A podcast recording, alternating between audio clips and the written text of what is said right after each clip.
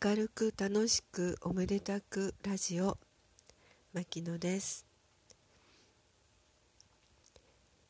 え、3月21日お誕生日の日に宮城真理子さんが亡くなられたというニュースが入ってきました。私は一度だけ眠の木学園に、えー、江原さんと一緒にあのご縁をいただいて宮城先生に会いに行ったことがあります。朝掛川駅の新幹線を降りるとそこに、えー、江原さんもいらっしゃって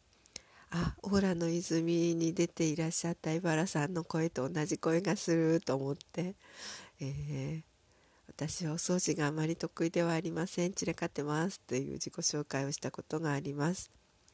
その時に、えー、江原さんは「あ僕もその靴を持っているよ」と言って5本指の、えー、靴を履いておられたのかなあ違う違う。えー、っとね地下旅の感じの白の革の靴を履いておられました。で私もその時は奈良で買ったサ沢の池の近くであの買った、えーと、茶色に白の水玉がある、えー、地下旅型の靴を履いていました。で一緒だねって言ってあのデザインは一緒だけど僕のは青山で買ったよっておっしゃって、えー、そんな風にしてあの加藤さんのご縁で南の木学園に、えー、作家の田口ランディさんそれから、えーと、画家の中津川さんあと、えー、池田明子さんも一緒に行きました。その日宮城さんは午前中は伏せておられたようですけれども子どもたちが、えー、江原さんの歌をあの聞いていただくっていう会だったんですけれどもたくさん歌を歌われてそして子どもたちもお礼に歌うことになってでその中で江原さんが「夏の思い出をみんなで歌いましょうということで私やランディさんや、えー、中津川さんや加藤さんもみんな一緒にステージで、えー、夏の思い出を歌ったのを覚えています。宮城先生は車椅子に乗っておられましたけれども、えー、子供たちが「お母さんお母さん」とまとわりついてもう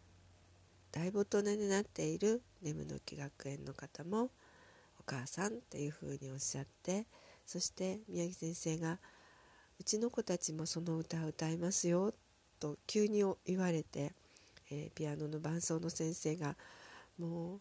一抱えもあるような大きな楽譜の束を持って見えてそしてすぐにあの練習とかそういう感じじゃなくてもすぐにその楽譜ピアノの楽譜が来れば伴奏があればすぐにそのみんなは歌えてそして素晴らしい歌声でしたそしたらあの今度は全員で歌いましょうということになって私たちもまた一緒に歌ってでまたもう一度歌いましょうっておっしゃって夏の思い出を本当に何度も何度も何度もあのみんなで歌ったのを覚えています。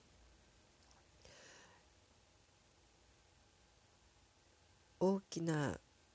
大きな手だったなと思います。華奢な手ではなかったですね、えー、美術館もご案内してくださって一つ一つの絵のこともお話ししてくださってそして、えー、玄関を出る時にはみんながお別れの歌を歌ってくださって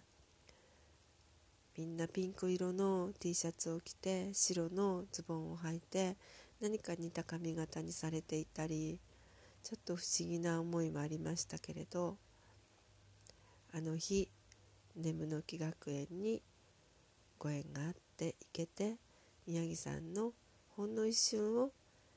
一緒に生きられた思い出があること大切にしたいなと思っています。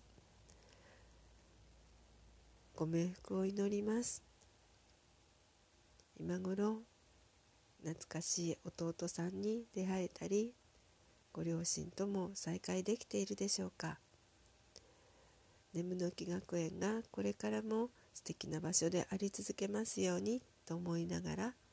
今日はここまでにします。ではまた。